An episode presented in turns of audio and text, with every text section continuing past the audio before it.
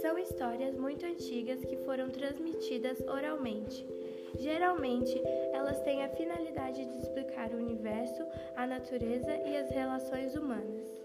Existem diversas lendas na África, já que esse é um continente com uma diversidade cultural riquíssima. Seu folclore, ou seja, suas tradições e manifestações culturais, também é bastante diverso. Os alunos do ano da Escola Polidoro Santiago irão apresentar toda semana uma lenda africana diferente.